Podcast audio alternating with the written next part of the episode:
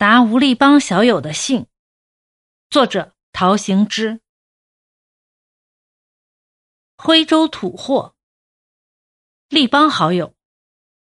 接读正月二十七日的信，晓得你和新善哥已经进了第三中学，很好很好。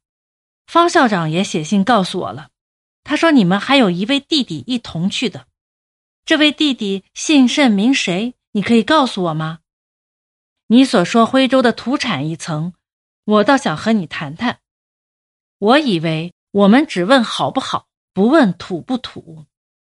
你现在新拜的那位老师，身子虽在外面，骨子里也是徽州的土产。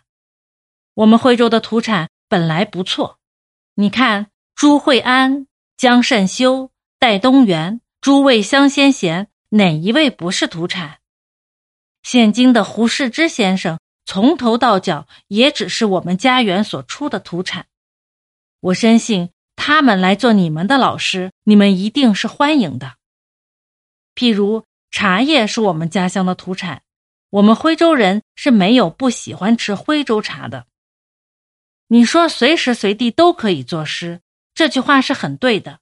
我只想补充两句：随时随地都是诗，随时随地都可以作诗。随时随地都不可以勉强作诗。诗贵自然，冲天地间都是诗的材料，诗人随意拈来都成好诗。你问诗的功用，我先拿诗对于诗人的功用回答你。你试着站在河西桥上，望着十四或别的好风景，尽量呼一口气出来，忍住，忍到不能再忍了。那时你就明白诗人读诗的功用。尽量吸一口气进去，忍住，忍到不能再忍了。那时你就明白诗人作诗的功用。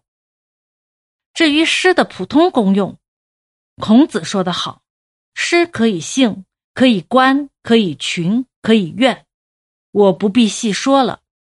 我昨天在徐州旅馆里没有事情做，就做了一首诗。抄来给你们看看。自勉并勉同志。人生天地间，各有所禀赋。为一大事来，做一大事去。多少白发翁，蹉跎悔其路。寄与少年人，莫将少年误。你如有诗，也请送我几首读读。这封信是火车上写的，所以很不整齐，请你原谅。一九二四年三月二十六日。